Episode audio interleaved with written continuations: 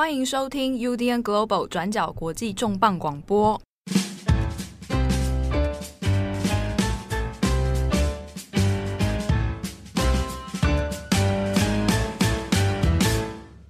Hello，大家好，欢迎收听 UDN Global 转角国际重磅广播，我是编辑七号，我是郑彤。今天重磅广播应很多听众的要求啊，很多听友都有私讯啊，或者是留言说，哎，最近因为看日本政治风云变色，那常常看到一个关键字哦，一直讲到派阀两个字，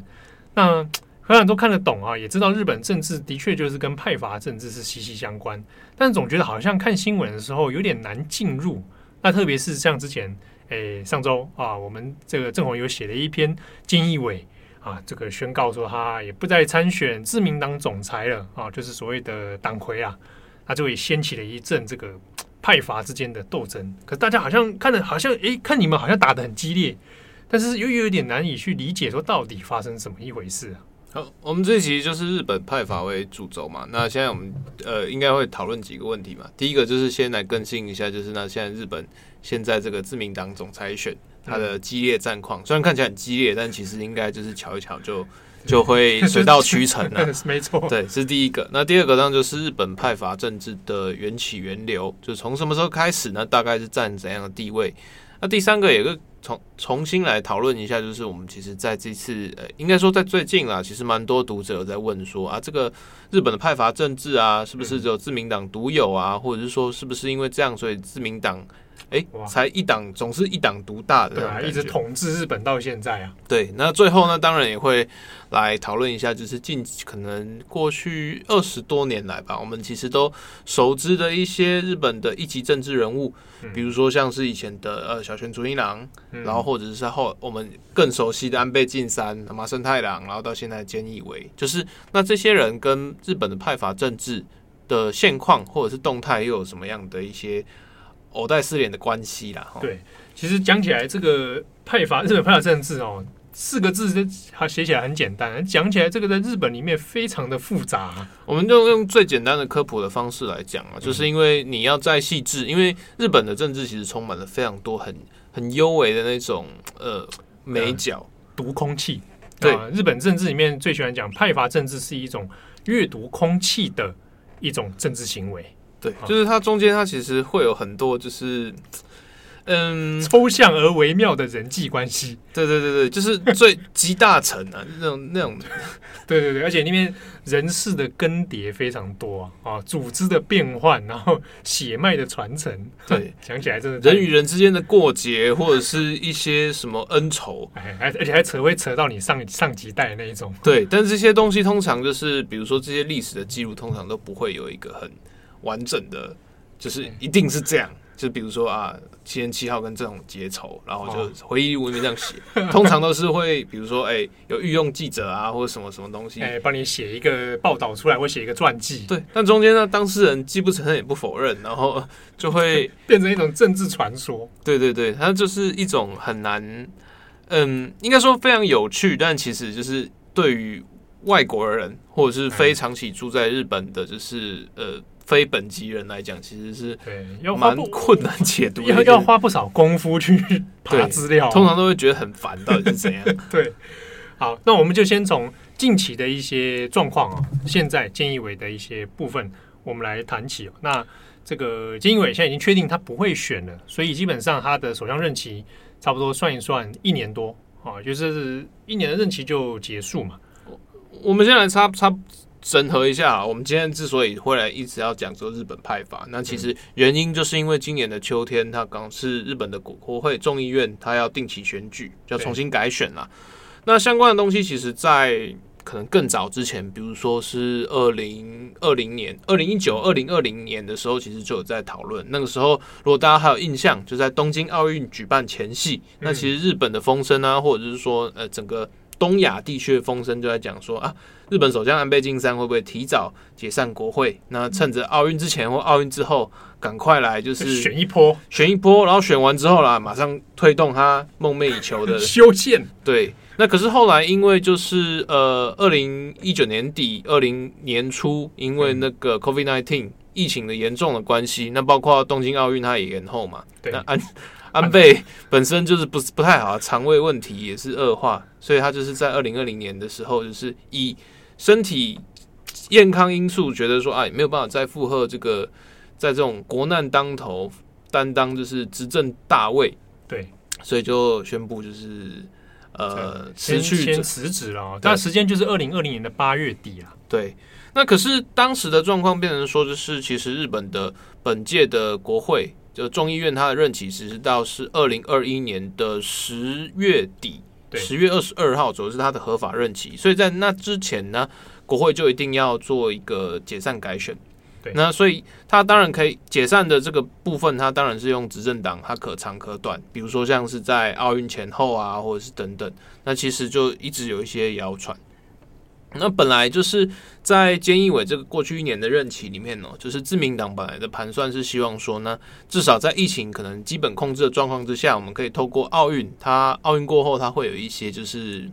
社会气氛相对热络，所谓的金牌红利啦。嗯，对。那在这个状况之下，那有可能就是可以让就是菅义伟所率领的自民党就是顺顺的过关。那可能不讲说要一个超级大胜，那至少。可以持平现在的状况。好，万一就算万一支持率开始下降，那我也赶快找一个停损点，赶快选一选。对，相关的布局呢，其实，在就是冬奥的前后，其实还相对蛮顺利的。虽然说开幕的时候，大家有看到就是菅义伟在那边度孤啊，对。可是包括说像这次日本的日本代表队的表现，其实还不错。那其实，在奥运期间，虽然疫情持续上飙，但整体的状况或者是社会的气氛，其实还相对比较期待。所以一开始大家会认为说啊，照这样下去，就是菅义伟本来因为他的社会形象不是那么好，就是嗯，他不是一个很有群众魅力的人啊。对，大家对他印象都是一天到晚，他以前在当那个官房长官的时候，一天到晚在骂记者，跟记者在那边呛下，很凶狠的那种老头，然后也没有什么表情。对，所以过往那个大家印象会觉得，哎、欸，会不会觉得说他会是日本首相啊？对，他可能会觉得，可能可以。统帅什么锦衣卫或者什么那种，对，对对，那种形象，他那个内阁官方长官的形象比较强烈一点，对，就是像人家打手那种猎犬，但不太像是就是为人君者的那种状态。那呃，在奥运之后，他本来也是要这样搞，就是以这种红利来继续就推动说，哎，国会改选啊。可是啊，同样的还有就是在今年夏天有几次的地方的补选、改选或者是增额选举里面，有菅义伟代表。出马去助阵的一些战役都打败仗，对，整那些整体来说，大环境似乎对自民党的执政是出现很多的质疑啊。那这个很多当然关键还是跟防疫政策会有影响啦。对，比较关键的点就是在今年应该是八月底的时候，就是横滨横滨的选举，对，横滨的选举。那菅义伟那个时候其实也用尽了就是自民党的中央力量去辅选，嗯，结果最后结果。算是出乎预期的大败啊！对，而且这一点很多人讲说啊，大败对菅义伟啊冲击到底有多深呢、啊？这个东西我这边补充一下，是因为菅义伟在自民党过去任内，应该他在活动的时候，他最擅长或者他最出名的招数就是选举操盘，而且会通常认为说，我如果选举找菅义伟来帮我操盘，通常都会有不错的成绩。但没有想到横滨那个是自己的盟友，然后自己下去去去 push 他，结果最后还是大败。横滨的事情，其实，在整个菅义伟政治生涯里面，应该是算蛮大的挫败。第一个是因为他挫败的时间，呃，离奥运太近，就奥运结束不久，你就把红利败光了。然后再来是他跟就是九月底的自民党自民党总裁选，以及十月的众议院选举，也是距离太近，就等于说你在这场大败之后，其实你没有其他的机会可以来表现出你的一个逆转胜。对，然后再来的话，是因为横滨这个地方，以及就是其实离东京都算整个是离有点在天子脚下，然后你那打了大败仗，而且又是地方的选举。重要的盟友跟选举，所以这样下来，其实一连串的状况配合，就是呃奥运之后的日本疫情爆炸。整个形势就等于是在一夜之间，对菅义伟来讲有一点大逆转的状态。对，而且这个对于地方的议员来说，或者你现在自民党当中可能是众议院哈，众议院的议员就会想：好，那现在连菅义伟看起来是有点难以依靠了。那之后我十月的选举，我还是回去地方跟选民交代吧，对不对？那这个部分就来了，我是不是要脱离菅义伟来打地方选举？类似的状况在大概八月底的时候开始不断的在冲击，就是菅义伟政权。那一开始其实菅义伟他还是就是对外表示说，那我还是要继续就是参战，选到底。对，选到底。那中间他其实也有跟就是几个党内的大佬啊，几个我们接下来要提到的派阀去做一些交涉。那交涉的内容包括说，是不是我先解散国会，然后重新呃国会改选完之后，我再来重选，就是。自民党的总裁，总裁，但是这个做法其实有点偏离过去的常态，而且某个程度上就是有点像是在绑架自民党。对，因为就是菅义伟现在看起来就是好像不太行。对，那你到时候就是如果是国会先选，那大家还是只能含泪投菅义伟。对，或者回到地方之后，大家还是屌我。对，我怎么跟选民讲？如果说到时候崩溃的话，那选书这样全部，那到底要怪谁？简单的说，就会觉得怕被菅义伟带赛。对，所以就是后来就是引发了很多众怒了，风声一出来就整个风向不对。那后来的状况，疫情不不断的无法控制，然后其党内的质疑声量，特别是就是所谓的中生代的一些可能逼宫或者是整个动向，都对菅义伟造成了非常大压力。那所以呢，他就在九月三日，就是当天早上，其实也是无预警的提出了，他就是在自民党党内会议里面就说，那啊，现在日本疫情那么严重。那接下来又要遇到呃自民党总裁选以及国会选举，那在这个状况之下，就是我可能一心不能二用，所以防疫优先，在此之下，我就决定退出呃自民党的总裁选，然后不连任了。哇哇，这个话一出来，各方的这个派系里面派阀里面，大部分对外的表示都是说非常惊讶。对，但这种。就是我们刚刚讲读空气，他们就讲这种非常惊讶，惊讶可能是说是九月三日这个无预警的时间，但不惊讶的惊讶点是说，大家其实都是认为菅义伟就算要应选，应该也很难，就是很难得到大家的支持。那所以退出或者是体面的，就是。呃，给一个台阶让自己走下去，这个其实并不是那么令人惊讶的事情。但是你当然不能说啊，这不意外。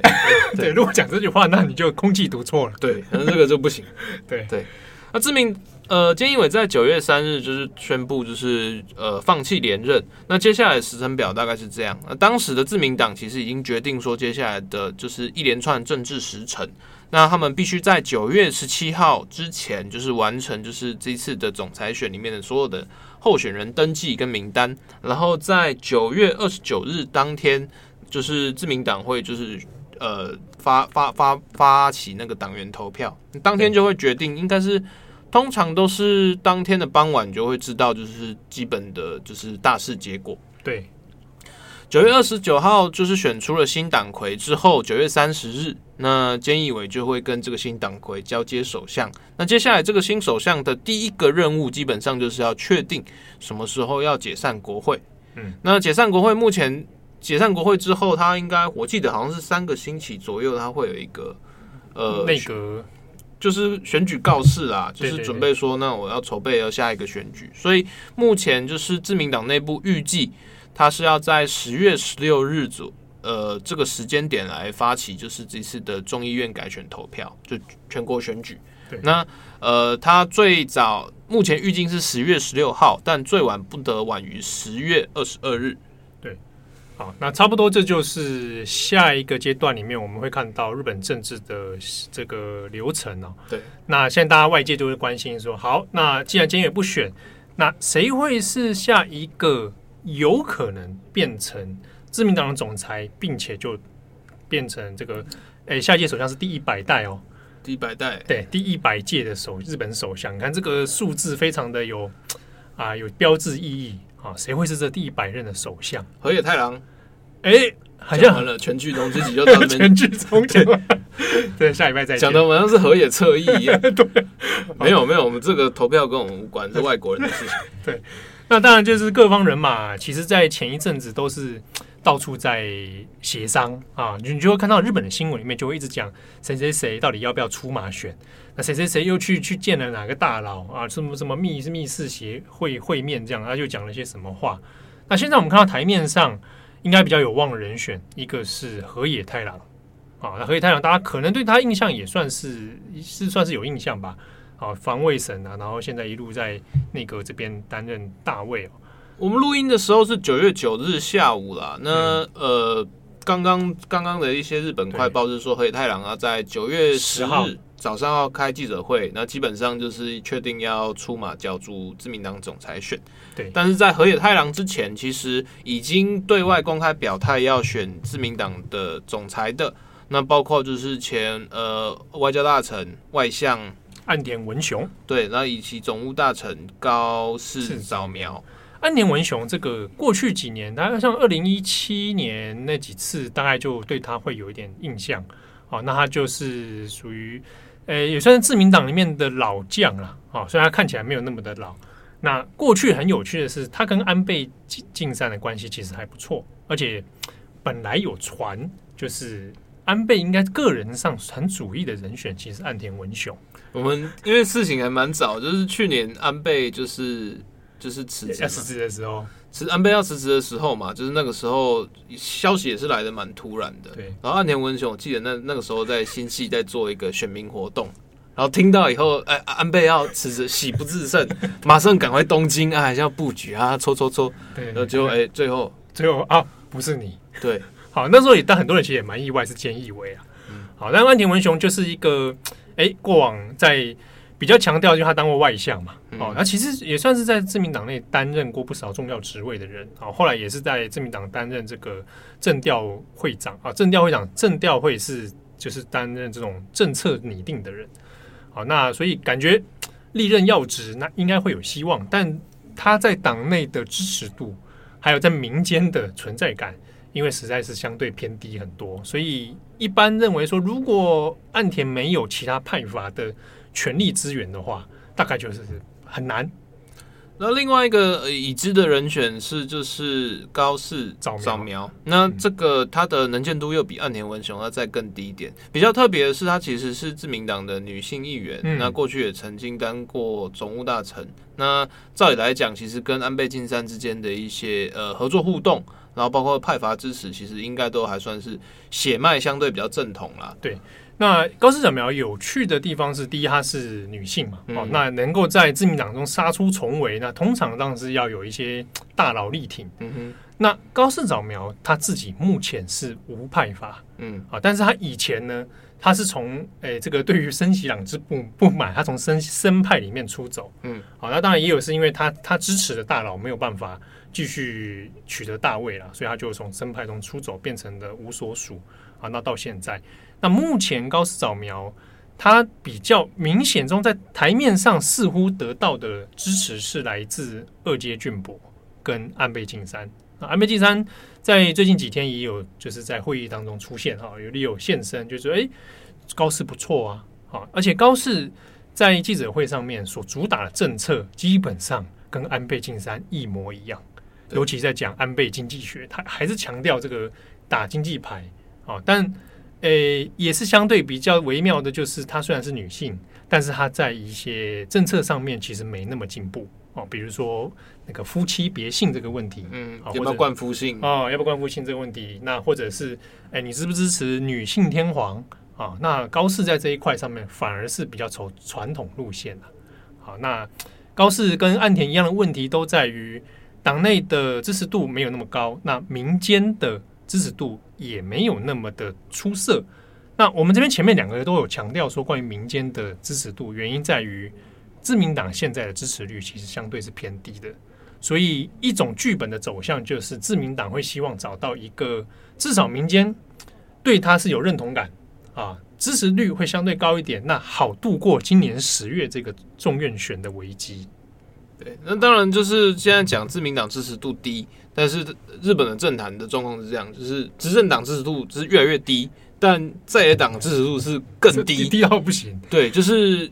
虽然说好像就是我们现在讲自民党有一个声势上的一个危机，但这个危机其实是关于党内认同政治的问题。对，就是并不是说他有很即刻可能丢掉政权的可能性，因为就目前的政治走向看来，就是基本上完全不可能。对，就是我对自民党不满，我真的很不爽。可是我那个不爽不会说啊，那我改去投。这个在野在野阵营立宪民主党，对，那变动变动看起来没有那么没有那么直接，对，当然这个自民党就以执政的联盟来讲，他还是会担心说啊，万一在我不可能让他一直低下去，结果最后被逆袭嘛。嗯，啊，对，所以还是基本上他要维持他一定程度的这个政权的稳固性啊。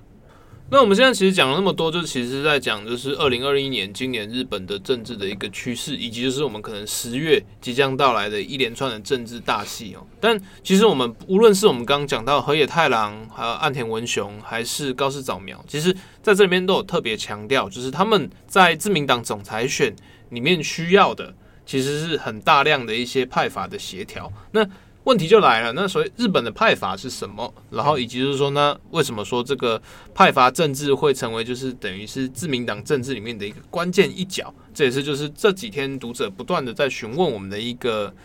一个关键点哦。对对啊，派阀这个最近在日本的新闻一定大家都会比较常看到哈帕子啊派阀。那当然，这个派阀的本质应该这样讲啊，就是在政党政治里面分分成很多派系，其实大家都是很很正常的啊。比如在台湾的新闻里面，战斗蓝，战斗蓝也算是一种吧？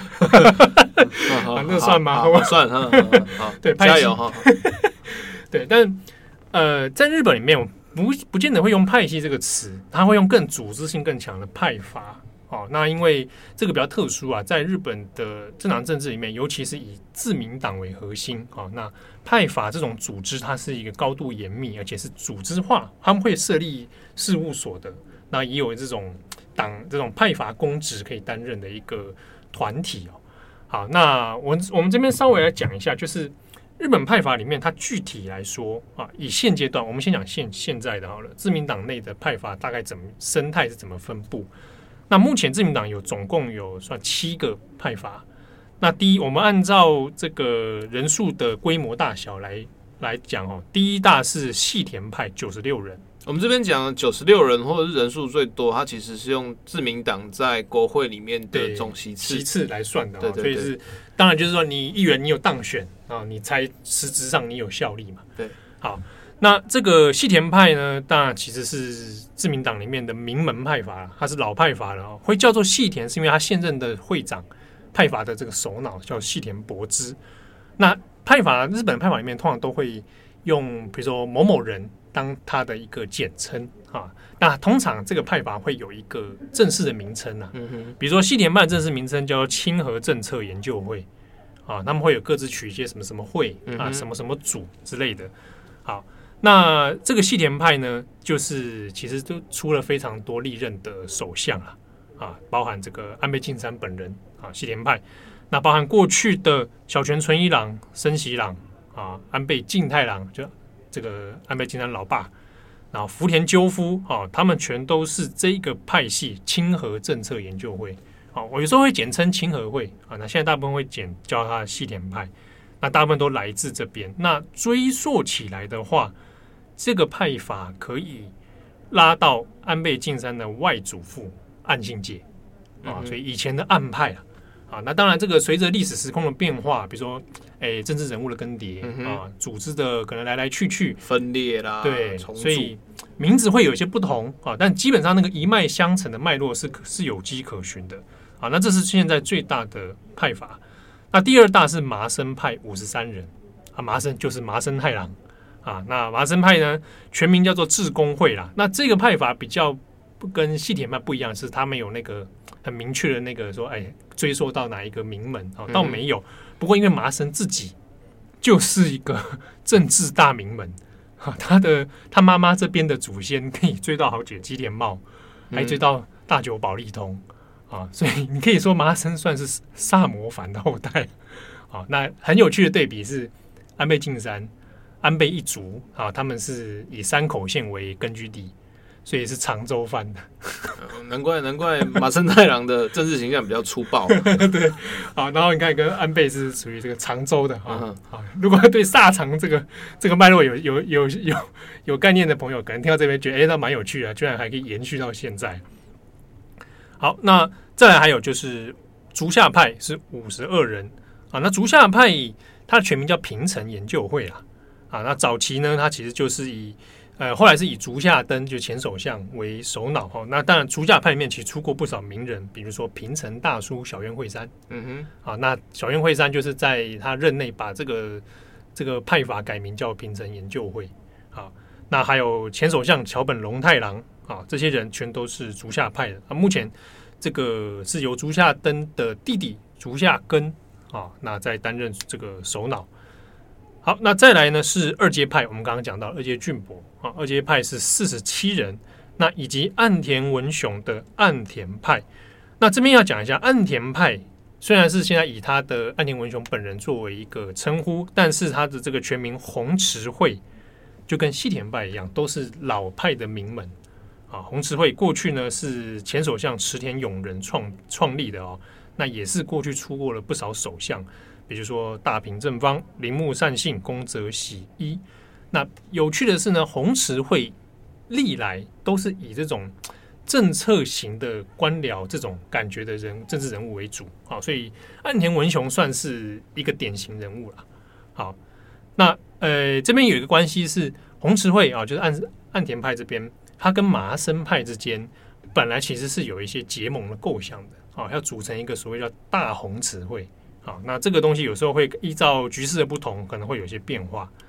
好，那再来呢，就是石破茂的石破派啊，石破派现在目前十七个人，而且人数是一次比一次少，因为他每次去参加总裁选都嘛选输。对，而且因为他被安倍 压着打，压就是安倍很很针对他，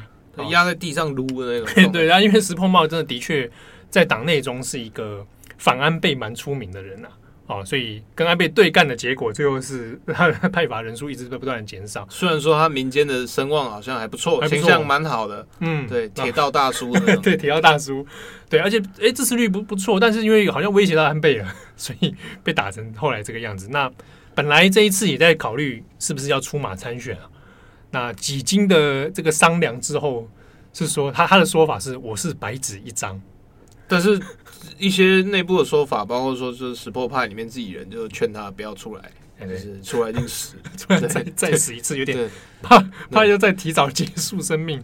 对，那现在石破是有出面表态说他会支持河野太郎啊，那河野太郎是麻生派的。嗯哼，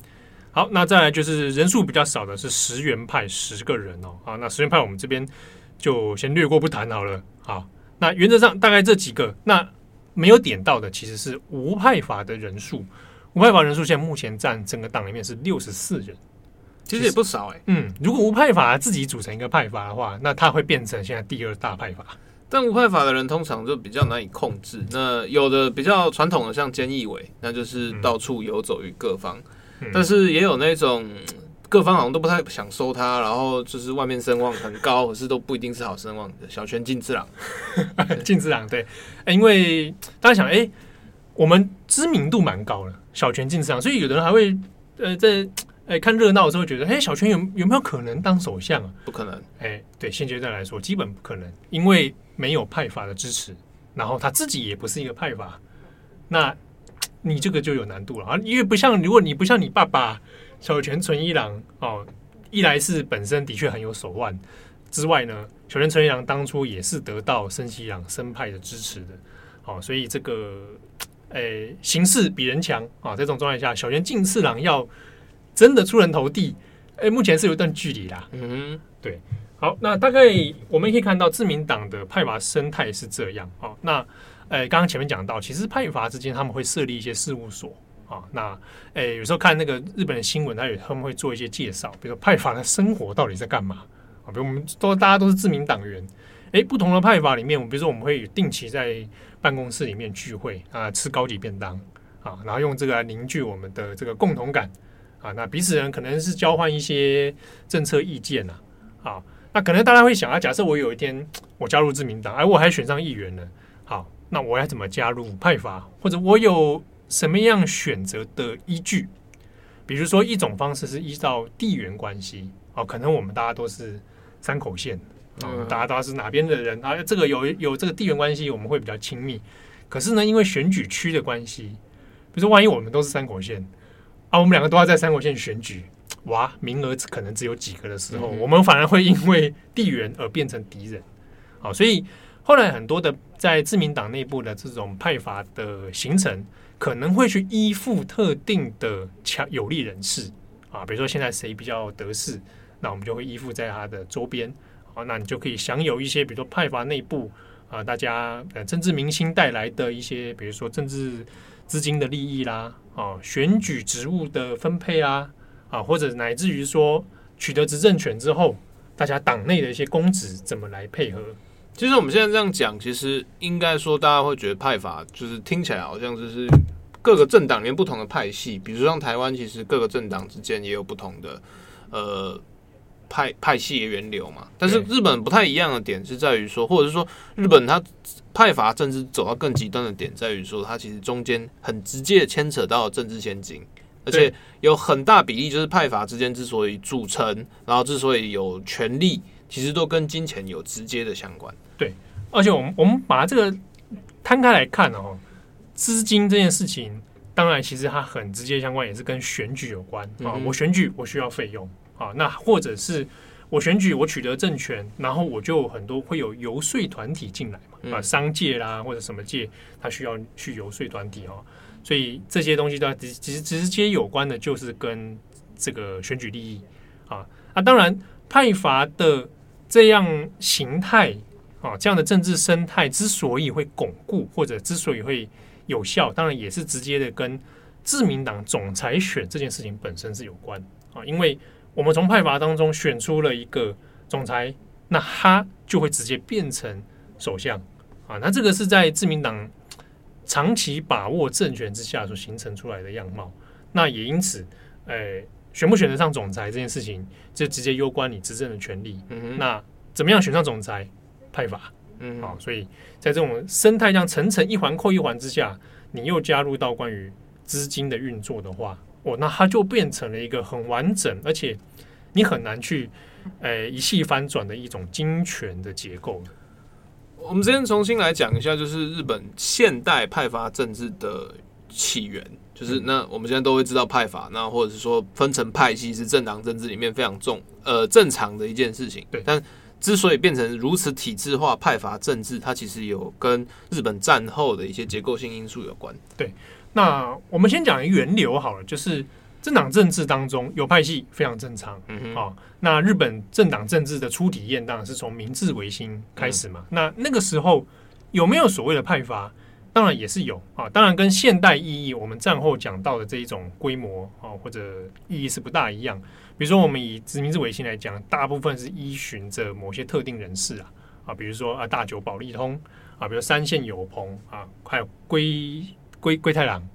啊，那这几个全都是长州的啊。那当时就会以这种以长州为核心，或或者是以特定的，哎，像以前还有分成土佐啊，土佐藩的，然后在明治维新的初期。其实有这种倾向，但是没有现在这么归属感这么强烈的啊。以往可能会一个人，比如说哎，正红一下可能是在挺大酒保一通，哎，一下他可能也参加其他的团体啊，所以他那个状态比较流动性没那么紧密。那大部分会讲到的是战后第二次世界大战以后，当然是呃，你的社会层面当然是各方是百废待举嘛。那政治制度上面。也因为战争的关系哈，那加上盟军 GHQ 的介入，所以日本有很多政治体制，包含内部的一些清算等等，那要去重新来改造。那在战后以来呢，大概我们可以算四七年以后，然后到五零年代，那那一阵子，比如说发生像是之前的首相吉田茂啊，那他们一路带出一些这个内部政治的新人物啊，池田勇人呐、啊。佐藤荣作啊，那这个都是在战后里面逐渐形成了自己的一些，比如佐藤派啊，然后池田勇人后来就创立了红池会嘛，我们讲以前叫池田派，然后后来就红池会这样，我们可以追溯到那个战后的那个体制，从那个期间开始的。其实战后体制重整，我们现在看就是大家都会讲战后日本，战后日本，但当时在一九可能呃五零年。前后其实对日本来讲是一个蛮大的冲击。第一个是，呃，除了百废待举之外，就是整个国家在重建、经济萧条也有一段时间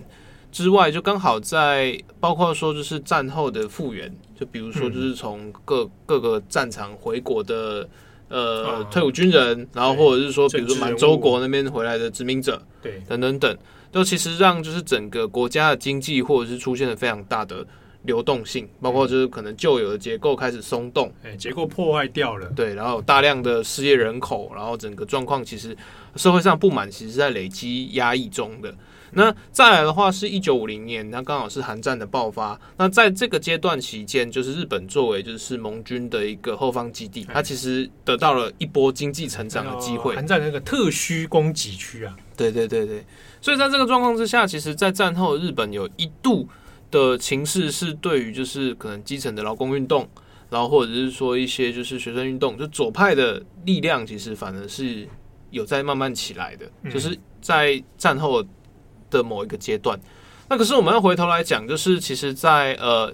二次大战之前，其实日本里面它其实呃包括保守派或者是所谓的军国主义者，他们其实有一个同样的担忧，就是担忧就是所谓的共产党的渗透。哦，当然，如果回顾出来，你看五六五六年代也比如说很激烈的关于的反安保，对。啊，然后各种左翼，那甚至在当时日本有很多是极左翼啊，嗯。哦的这种左派社会运动，那。你同时因为又有美国盟军 GHQ 的这个相关，哎，他们讲控制占领啊，那其实美国方面也会担心啊，因为我你我我我要反共嘛，冷战冷战大冷战的那个氛围已经出来了嘛，对，所以我也要求是说，你日本在这种状态之下，你不可以让左翼势力啊，甚至共产势力苏联能够从中这个作梗。就外部是外部的影响来看，就是当然跟冷战就是所谓的反左翼的氛围有关。那就内部来看，其实是刚好就是日本就是呃整个在经济重新复苏的时候，开始出现了比较激烈的劳资对抗。对，在在这个状况之下，虽然说整个社会的氛围是相对比较适合就是左翼政治的发展，因为大家都很穷。战后复原，然后非常需要大量的劳工，然后需要怎样怎样。但是在整个政治的实体里面，就包括像是盟呃美国的受益，那或者是说日本的那种大型的财团，或者是说就是日本的保守党保守政治里面，其实都有在担心，就是说就是如果再要这样下去的话，日本可能会逐渐往呃社会主义那个方向走，或者是那可能会动摇整个就是日本的。国体。对。整个国家体制，那包括都有可能会松动，所以大概在五零年代开始，就是社会已经开始在讨论，就是说呢，是不是要把呃我们的右翼保守党，然后做一个大型的整合，那团结一致，然后以避免就是国家在这种诶、欸、整个转型或者重新复苏的阶段，然后被被这个被左 左化，被左化，对对对，这个的确也是，比如说像。呃，六八年学运的时候，那个很多学生在抗争里面，其实左右双方在激辩的一个话题啊。那刚刚讲到这个保守阵营的合流，那就最著名就是在一九五五年啊，那就保守阵营合流成后来的这个自民党了啊。那这个这一次的大大结合呢，那当然也就奠定了后来自民党长期能够在日本执政的一个根基。那因为是一九五五年开始。所以呢，后来也这个叫做五五年体制啊，就是结合起来之后，那大家会想，那在野党在吃素的嘛？就是其他的在当时，然后像社会党哦，随着社会运动越来越激烈，社会党也其实声势蛮壮大的。那这边比较有趣的是，自民党当然也看得出来，这个在野的势力会随着 社会运动的激烈，而且大家民众舆论的批判常常会去屌执政党嘛。啊，那会担心这样子会不会就诶政权被夺取？所以当时像池田勇人啊，那个时候的首相，他就采取了一种方式，就是我不跟这个在野党来直接对干，我选择他打出口号叫做宽容与忍耐。啊，那我选择那我们一起来，在一定程度上可以妥协，可以合作啊。那所以没有演变成激烈对抗之下，诶，反而帮助自民党当时度过了很多像反安保斗争啊那一系列的争议之中啊。那也有一个有趣的现象是，呃，保守阵营合流了，他们越长越大。那在野阵营里面，反而是开始多党化啊。比如说，在野阵营当中，稍微社会党里面可能出现另外一批人，觉得我们要自我，我要批判你，你现在这个路线不对啊。所以在野党里面开始分裂出比较小型的这种更多次团体或者其他小型政党。然后呢，本来社会社会党这些阵营会想说。经济开始起飞，嗯，那经济起飞有可能就象征劳资问题会越来越对立啊。那所以在都市里面，我们应该可以取得越来越多的支持群众，那来攻略说，哎，像保守阵营，他们大部分会在这个乡村、农村啊，或者是非都市地区以外比较多势力，传统的这种秩序。结果事情并没有如他们所想哦，随着都市化而起来，就社会党反而是因为分裂多党化之后，你反而没有办法团结起来跟保守阵营来对抗啊，那也就形成了后来自民党能够在五五年以后长期能够稳固，而且这也证明只能批判他，却没有办法取而代之的这一种现象。其中这个虽然说有点后设，但其中有一部分的说法会认为说，像是呃自民党的。呃，一党化就是团整合右翼的整合化，或者是说就是左翼之间的分裂，其实也跟当时的一些政治资源有关。因为包括说像是日本保守派系的河流，然后成立自民党，那当初其实也有非常多的这种大型财团的支持。那包括透过就是整个自民党的一党合流之后。那这些保守派的资金才有一个单一的目标，或者是说有一个呃投资的现金标的，对，然后把大量的资源然后分配，然后灌进就是这个自民党的呃政治机器里面。那相对之下，就是左翼这边，它可能就是相对受到就是大型财团的资源就不会那么多，那变成说就是各党间不同路线的，反而就会容易出现就是彼此排挤，然后争取同样的资源，对。那在这种状态之下，其实最直接的冲击就是：好，你少了资源，你少了资金的澳元，那你在地方要选举，你相对起来可能会比较弱势啊。那前面讲的说，哎，财团的支持里面，因为过去本来可能很多是在战后的时候直接投资个人啊，啊，可能哪一个人，比如说战后战后的那个机制还没有很明确的状态下，我可能会优先去投资一些比较有外交能力的一些特定人士啊，所以才爆发了早期那个佐藤荣作也是收了人家。几千万的那个汇款，然后首相吉田茂就还帮他搓搓汤圆搓掉，说不把这个事情弄掉，好，那就引爆了一连串当时这种诶战后体制里面啊，执政执政的团体这这些政党收受贿赂，然后形成一个金权结构的问题啊。对，但也是因为就是自民党它其实是有不同的各个政党的组成。然后还有就是不同的财团的现金，然后以及就是说它相对本来从一开始就是相对可能呃派系比较繁派繁杂的这个结构，所以呃派阀的政治也从这个时期开始慢慢的开始奠基，然后并且成型。对，然后就是诶我们讲如果以真的来讲，自民党的派阀现代意义派阀的那种大成型。很多人会算，就是一九五六年，就是自民党结成之后的隔一年啊，因为总裁选，啊，总裁选关系，所以开始大家要有这种 靠拢啊，会开始开始去结派，然后去支持特定的人物啊。那中间这种派阀里面，他们形成了一个团体之后，也开始去比如说募集资金啦，啊，然后透过比如说财团啦，啊，地方后援会的方式来来这个得到资源哦。那这边我再补充一点，就是。除了这样内部的生态来巩固派阀之外，其实还有一个很直接的问题，就在于选地方的选举啊。因为当时日本选的选举是中选举、中选区制，就是这个单一选区里面，可能会有大概三到五名的这个名额来竞争。那在当时里面，就刚刚前面我们也有略提到的，会演变成自民党内部里面，哎，我与其去跟在野党去争取双方根本截然不同面貌的支持者。挖我其实我挖跟我们比较相近的人比较容易嘛，对不对？所以比如说我们两个可能哎都是出身自治三口线，那我们现在立场相近，我们支持群众面貌是很接近的。那那些可能在野阵营的人，他打死就是不会投给我啊，比如日共，那他可能就不会投给我。好，那我不会去支持他，去争取他们，那我们就互挖彼此的那个那个角色。好，那因为这样的生态。中选举之区制的这样生态，也导致说派阀之间彼此要去安排、去按捺那些谁该来选啊，谁要退出，或者去彼此较劲，说谁能够在地方胜出啊。那也就是因为选举制度关系，去巩固了派阀这个形形成。好，那既然这个五五年体制感觉让自民党感觉很稳固哦，当然时间久了，权力总是会让人腐化的。那加上前先前有这么多被发现说啊，其实执政党里面有很多金钱的丑闻，那这些后遗症其实也在后来的七零年代、八零年代一路到平成哦，那也种下了非常多后来的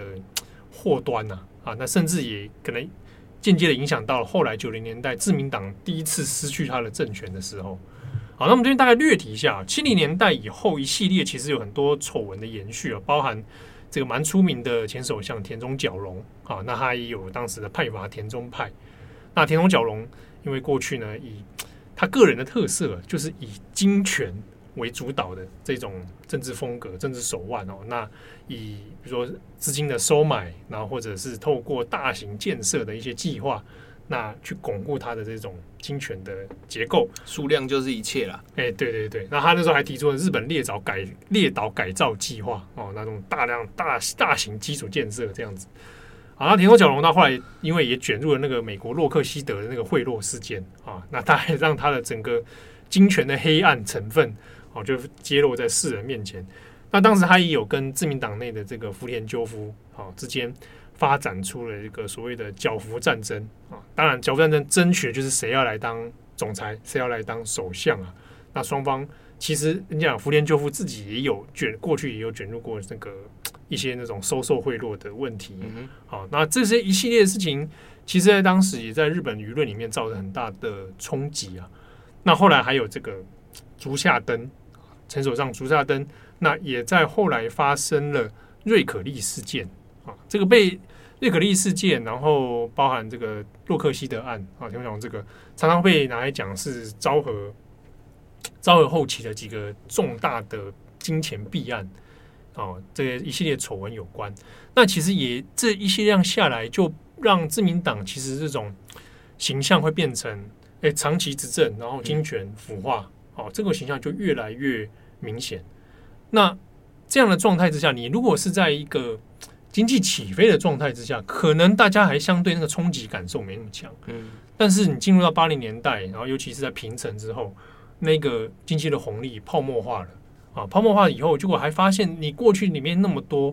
一系列这样子的丑闻的时候，那其实对于民意的支持度是非常非常冲击的。哦，那也就导致了后续这个自民党政权里面啊支持度的骤降啊，然后加上金融风暴的问题等等，那也在导致后来一九九三年自民党内部其实因为一些派阀的斗争，嗯哼，啊，那彼此互斗，然后丑闻的互揭，那也开始出走分裂，从一部分的人从自民党就裂解出去，那也就造成后来一九九三年最后自民党失去了他这个长期执政啊，他就失去政权了。好，那其实，在九三年的一个政权的改变，它其实并不是说在野党就是好像突如其来变成声势大涨。当然，声势大涨是确实，但是其实声势大涨的一个动机点，其实还是建立在自民党当时的内斗。对，所以像包括就是说，像是呃，西川内阁等等等。他们中间其实大部分采用是像联合政府的一个形式，那其实都是在等待，就是说啊，自民党这边什么时候会再重新整合或重新合流。嗯，在这个状态之下，其实呃，并没有一个非常强烈或直接的动机来去促成，就是自民党，比如说这种派阀政治的一个彻底改改变。它其实就是在等待，就是一个呃呃投人权力的一个过渡期啦。对。尤其是因为那一段那一阵子里面，它变成一个所谓联立政权嘛，还要联合其他的党，才有办法在国会中去维持运作下去。那呃，这样的基础，其实你中间有一些派阀的移动，或者政党一些立场的转换的话，那它就很有可能就让声势就整个又翻过来。好，那你如果仰只能仰赖自民党自己列解，那这个特太过被动。好，那加上九零年代以后，其实诶、欸、新执政的。这个政党里面哈，那像比如说细川政权，也在民意支持上面，其实也马上会觉得，啊，好像真的没有什么太多的执政经验啊。那尤其在泡沫崩坏以后，急于要改善的问题还是在于经济状况啊。那在九零年代，这个新的执政党也没有办法挽救经济的劣势，那在此之下，反而是让自民党整合以后，然后又重回政权里面。这个时序进入到平成之后，可能大家比较有印象的啊，也是转角之前过去我们作者也都有谈过的，就是小泉纯一郎，他算是一个日本政治史当中一个蛮特殊的一个人物，人长得帅就是不一样，哎，真的 也是啊，对啊，而且他的出生背景也是蛮特别的，跟之前或者是说或者说跟现代的几个首相比起来，小泉的个人魅力是确实是蛮突出的，嗯，就是在。呃，应该讲或者他讲他表演性格比较强嘛，嗯哦，所以在当时日本的那个术语里面，常会讲小泉剧场，嗯，啊，就是他的那一种呃表演性格很强，然后又能够好像煽动性的戏剧张力，对，煽动戏剧张力，而且大家在这个时间点哦，两千年前后的时候，其实对于自民党的那种派阀密室政治已经感到很不耐烦了。那这中间当然很多人在搞的是森喜朗，对，那个时候小渊惠山突然过世嘛，嗯哼，然后最后是靠着密室谈谈谈，然后你谈出一个新首相，对，但这这边也刚刚跟派阀有关，因为森喜朗是透过就是密室派阀协商，然后被推选成为替代的新首相。但照常理来讲，你应该还是要有一个改选的过程，然后你要重新投票等等等。但当然，小渊惠三在当时的猝死，突然就倒下，然后很快就死掉。那这件事情让大家确实措手不及。那只是说，那透过这种协商啊，你也没有透过就是间接民意，或者是甚至甚至你没有问基层党员，然后推出这个人啊，森喜朗他的政治风格又是比较常常失言，然后 讲出一些就是令人觉得不太得体的话的那种典型。所以在他任内应该一下子一年后就人就下台了。好，但是森喜朗下台，但是森派的势力是仍然在自民党中是一个蛮稳固的这个状态，而且小泉纯一郎也是得到森派的这个支持出来啊。但小泉本身并没有特定的派阀色彩，那加上你看他有看准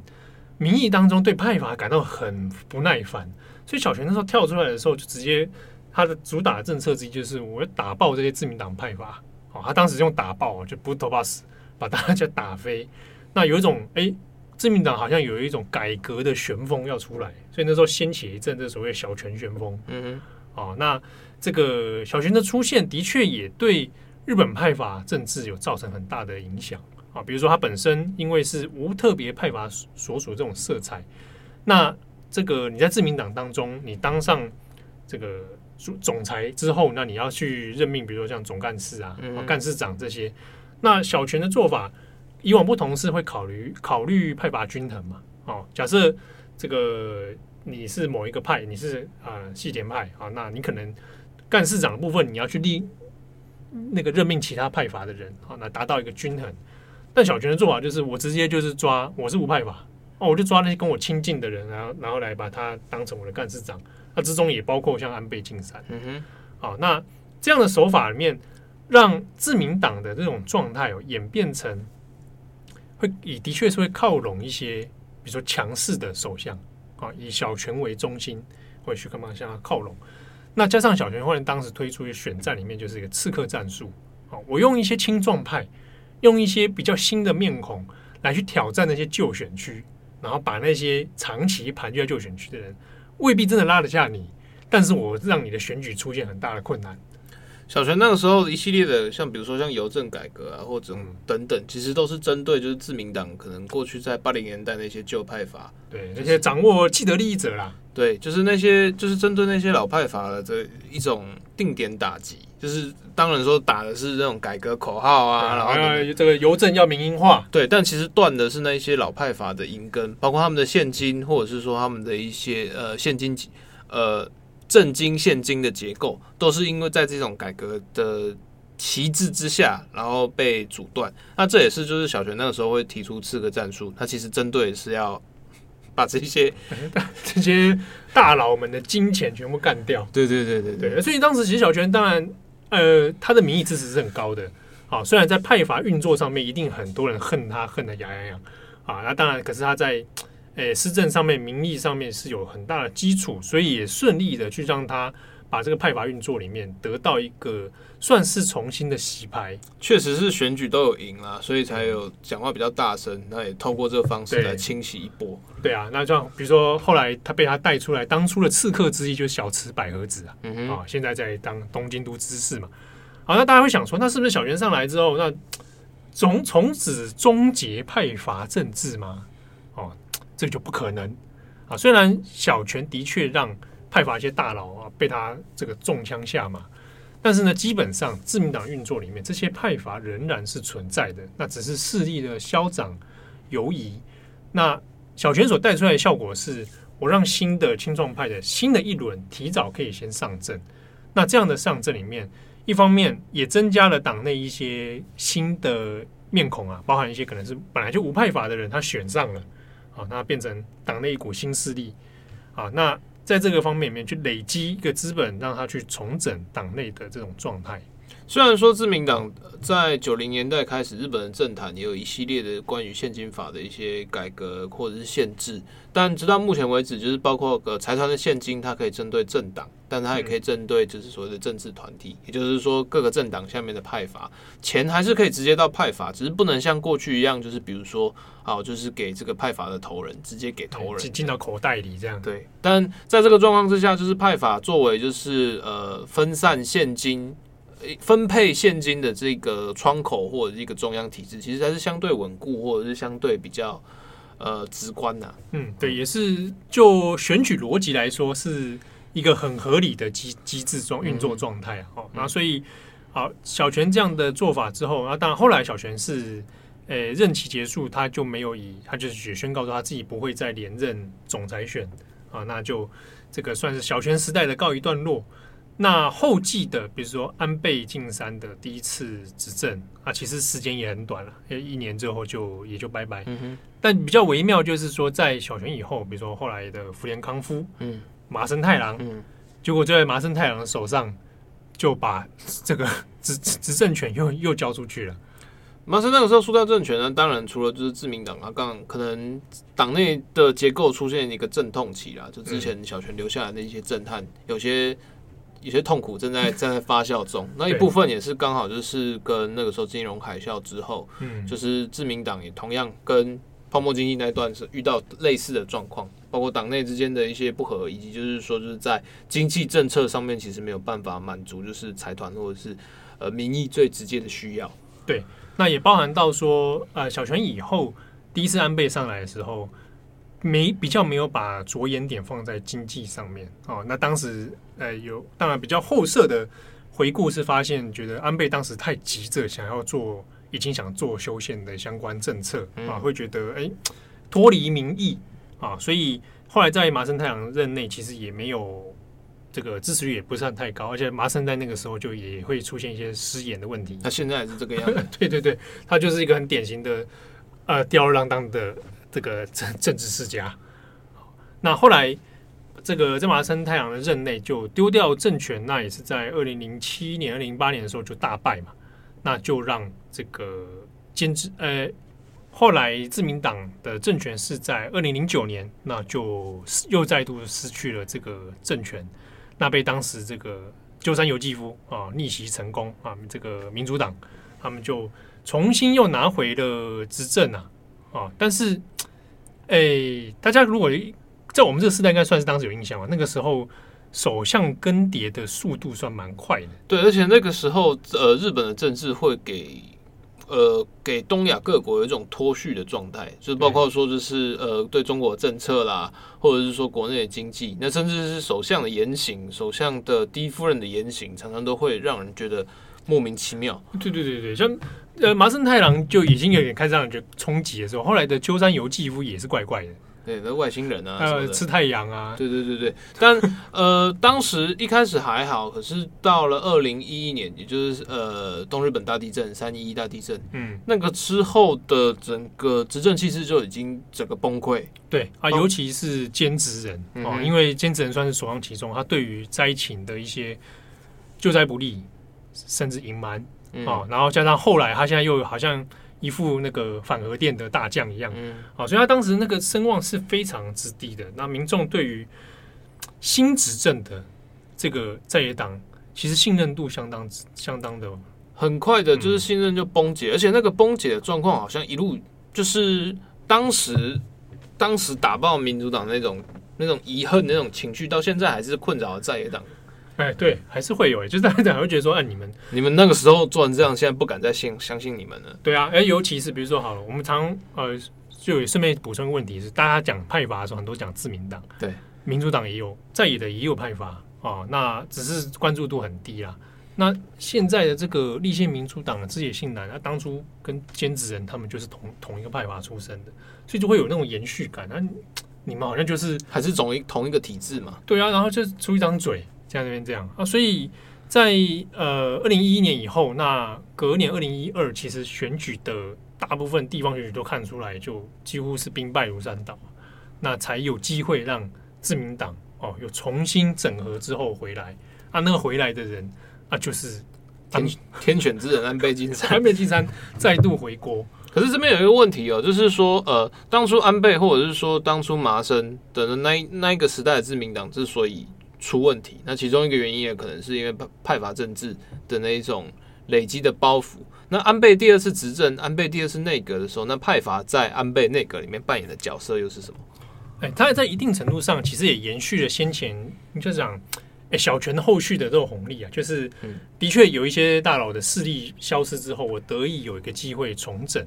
那再来一个很有趣的是相辅相成，就是正是因为他们前面失去了政权啊，沦为在野党啊，这这自民党就是说我是沦 沦落变在野党了。好，那这个经验反而让产生自民党内部派阀的危机感，就是我们先前彼此会斗得蛮激烈的，可是最后失去政权这件事情。就根本上来讲，不符合派阀利益。虽然我们不同派阀，可是我们大家都是自民党，我们至少要获取执政吧。所以在第二次安倍内阁出来之后，反而出现内部一种趋势，就是，哎，的确开始靠拢那以首相为尊的这一种派阀去形态。好，那开始比如说以安倍晋三为中心，那有关于相关的人事权。都会以安倍，然后安倍周边人马为核心来去做一个分配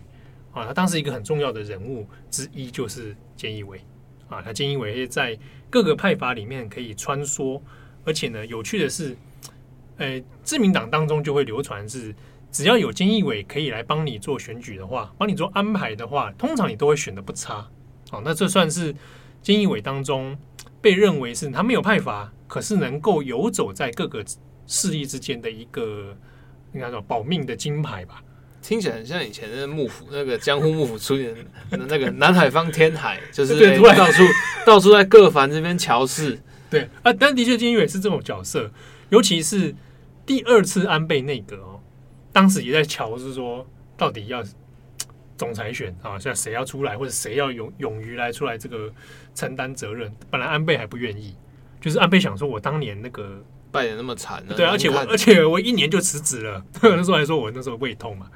那时候本来不愿意，那是说菅义伟从中不断极力推荐，然后联合几个派阀，是我们一起来拱你，好，那才让他上去。那这个缘由之下呢，当然就也安倍的政政权啊，第二次执政之后，一方面是派阀的势力开始有一些变化啊，开始变成我们现在现今比较熟悉的这一种很稳固的状态。之外呢，他一定程度上也学会了之前的教训啊，就是不要再先主打什么宪法的问题啊，或什么之类的，我就打经济牌，就是现实政治挂帅了。对，那这也是吸收了过去像这个兼职人他们的问题啊，那以及吸收了过去 这个自民党落败的原因，所以开始冒出安倍经济学啊、安倍三支箭啊啊，主打这些系列之后，哎，反而让他的前期的执政势力。开始越来越趋稳固。我们这边其实要提到两点，就是虽然说自民党在二零零九年失去了政权，但是很快应该是在二零一二年左右又回来。它中间其实大概就是两到三年之间，在这段时间里面，虽然呃自民党的地方政治势力或者是他所谓的派阀政治经济会受到一定的冲击，但是时间的短。我甚至可以用二零一一年的三一来做一个分野，它其实没有短到说可以让就是这些振兴体制真的遇到呃中断式的冲击。就在这个状况之下，其实呃自民党很快的，他就是找回他那个叫怎么讲呃可胜选的的条件。对，electable 就是你只要认能证明说这个政党或者是说这个呃派阀体系还是可以有一定的战斗力。那你过去的那一些，比如说政治资本，或者是说现今的网络，它同样还是会加倍的来支持你。那在这个状况之下，反而变成说，你后来在拱安倍的时候，它变成一个整个政治体系之所以可以巩固。你看安倍成为日本现代历史上执政最久的首相，对，啊，那这样算起来，就是这一连串体制上所造成的一个结果。而且其中，其实我们还是要特别讲一下，安倍第二次内阁进来之后，他这一种呃特别的派阀掌握力，它有缺点也在于说，他有强化了，就是作为一个首相哦，那首相当然就是也是自民党总裁嘛。我在人事的控制上面，他把这一点抓得很紧，这是跟过去几个呃自民党的首相比较不一样的地方。那这中间，比如说它包含到呃跟自己亲近的人事命任用哦，而且有涉及到一些其他的单位，比如说日本银行，嗯哼，比如说他会特别去安排一些比较亲近我的人选。那还有被人家诟病最多就是他曾经涉入 NHK 的人事问题，就是。嗯也常会觉得 NHK 好像不是很听，它是公共集团，然后不不太听执政党的话，他有去涉入这样的人事安排。那包含还有到法律层面啊，比如说后来被爆出来的那个特检事件啊，地方一些法院的问题啊等等。那所以也被讲出一个当时一个名词啊，就是安倍，然后连接到整个自民党派阀政治的稳固，那个名字叫做官邸官僚，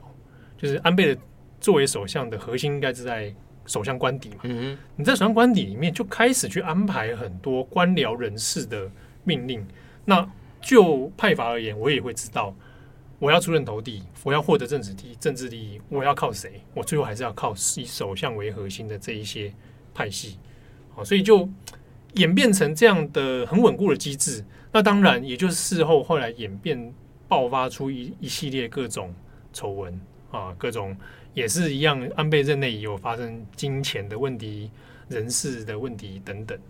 其实，如果就这个逻辑来看，就是安倍当初，或者是说，就是自民党当初支持菅义伟，他其实就是相对的合理，因为菅义伟到现在为止都还是所谓的无所属、无派阀的。嗯，那在安倍这个等于是体制之下，要有一个过渡人选，那有一个比较没有特定派阀的倾向者。然后一方面就是当然是拉出这奥运之间的这个过渡权，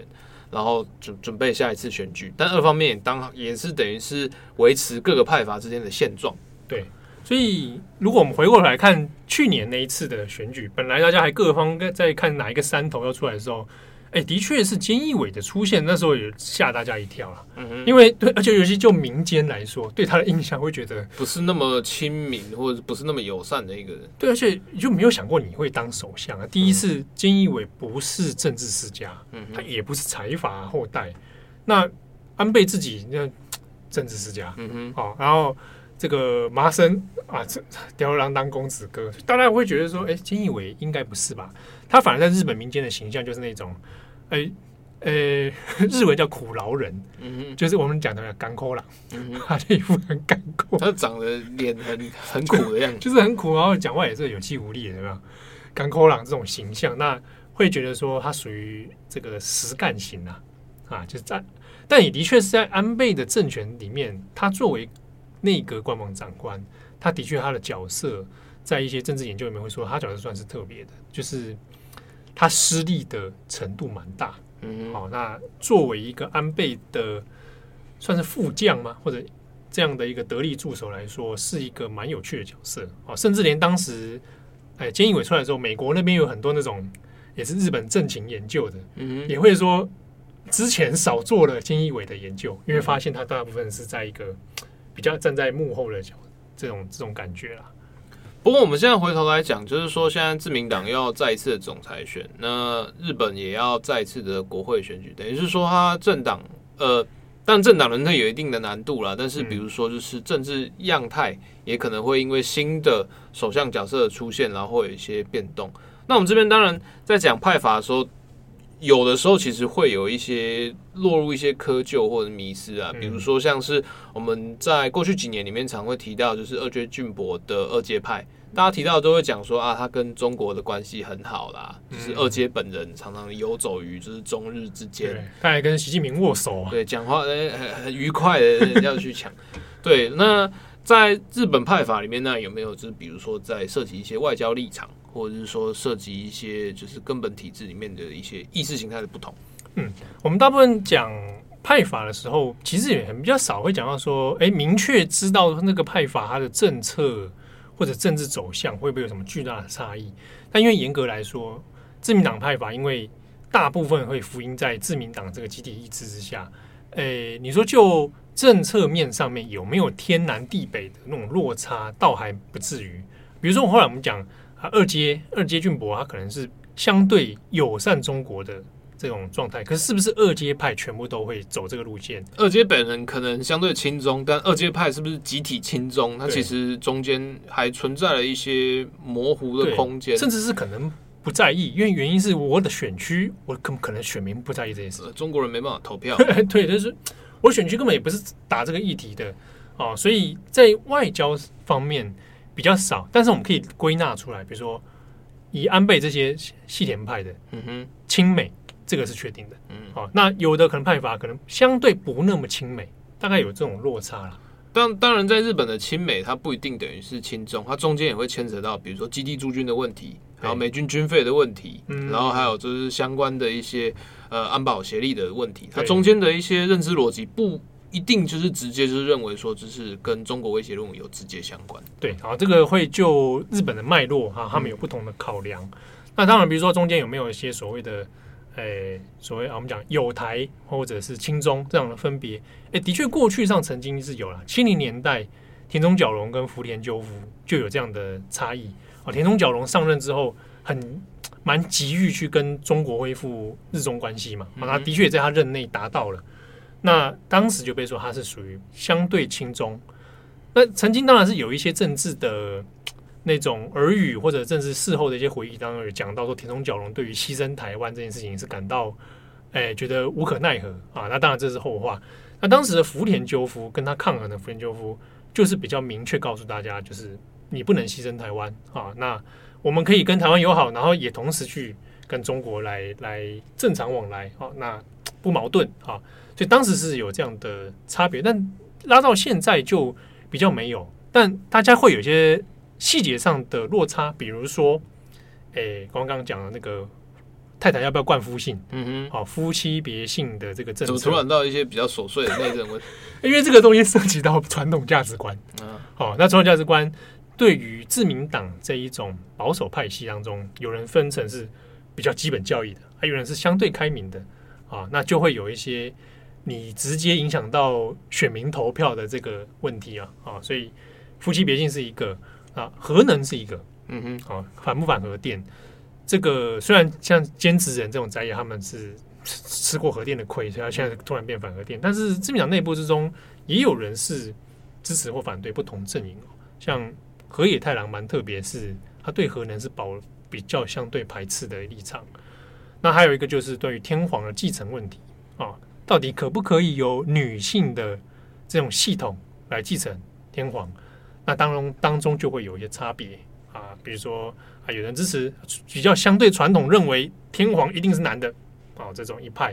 那或者是其他派吧，有的是觉得哎，也可以接受女性天皇。那那其他议题啊，包括比如说同性婚姻啦、消费税。消费税的、哦、这很重要，哎，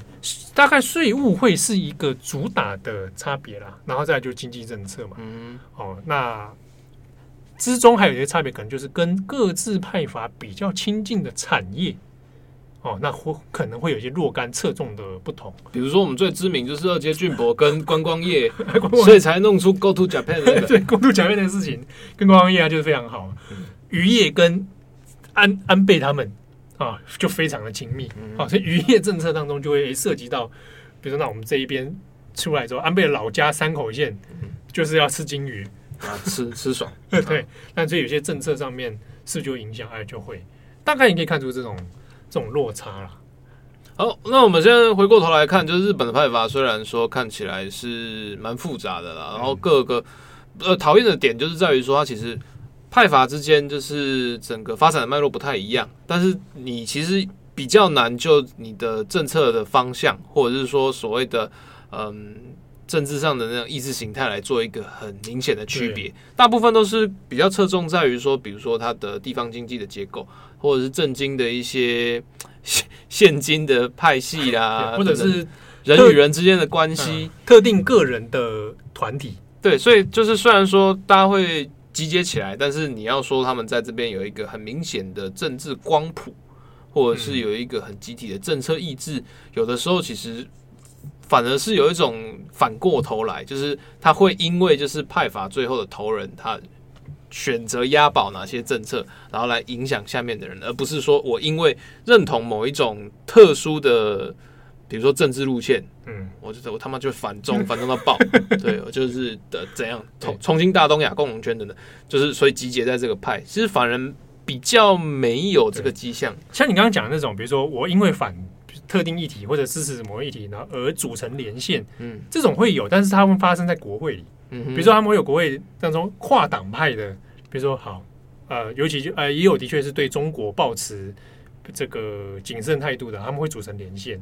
那或者是会特针对特定议题，之前看过有人针对那个秃头，嗯，那就是国会里面可能就是说啊，大家都是秃头。那我们组成一个连线，那关心是说 关心秃头者的，这太乱了。对，然后或者是比如说抽烟，啊，大家会形成一些连线，那可能就会针对抽烟政策相关的东西会有一些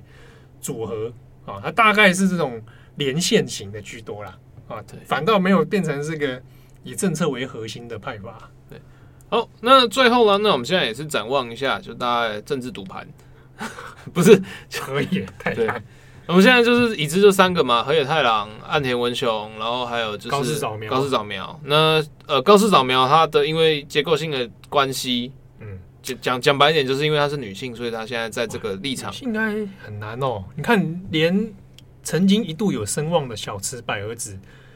这个也是被锁在东京出不去，但那个并不是说因为她女性所以有一个原罪，而是说就是在日本的现实的政治结构里面，它确实是比较不利的因素。那特别是她的本身的一些政治声望啊，或者是她明星光环，其实也没有像河野或者是说岸田那么来的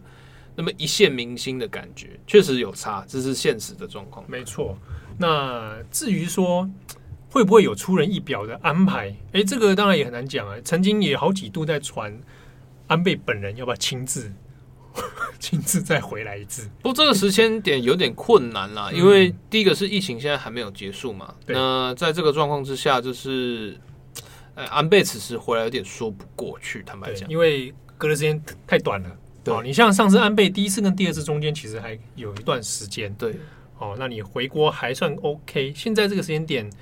应该说，现在是个时间点当首相，其实也是吃力不讨好啊。对，而且党内其实自民党党内大概也到了一个新的一个阶段，有一些新生代的议员哦，现在不断的在出现一些骚动。哎、欸，这两天我前几天还看新闻，就是开始媒体会去赌那个青年青壮派的。对，青壮派都会讲一句很有趣的话，每个人都对着媒体都说，大家都在说现在派阀，现在谁谁跟谁在乔啊，谁在谁开会啊？我跟大家说，民意不关心派阀。就都会讲这种话，就说哎，嗯，我们这不是密室政治啊，我们要看的是政策。现在青壮派都喜欢讲这个话，那当然，不过到时候还是看青壮派动向会怎么走啊。对，因为真正到选举的时候，包括资金有没有到位，然后有没有有利人士站台，这些其实都会影响到这些青壮派的政治生涯。地方政治跟中央政治之间还是有一些差别。对，所以现在话都讲的很好听，那到时候等到啊最后总裁归位，那所有人都还是会正常归位。二十九号要投嘛，哈，嗯，二十八号那一天各个派阀请吃猪排饭的时候，我们就大概知道可以算出来了，嗯、算人头，谁来吃谁没来吃啊？到底吃掉几盘，就可以算出大概可能最后的人选是谁。嗯哼，好，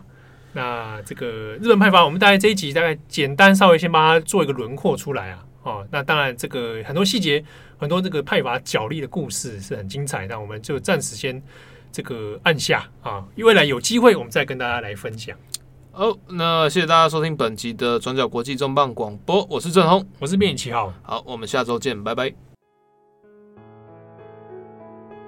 感谢你的收听，如果想知道更多资讯，请上网搜寻 UDN Global 转角国际。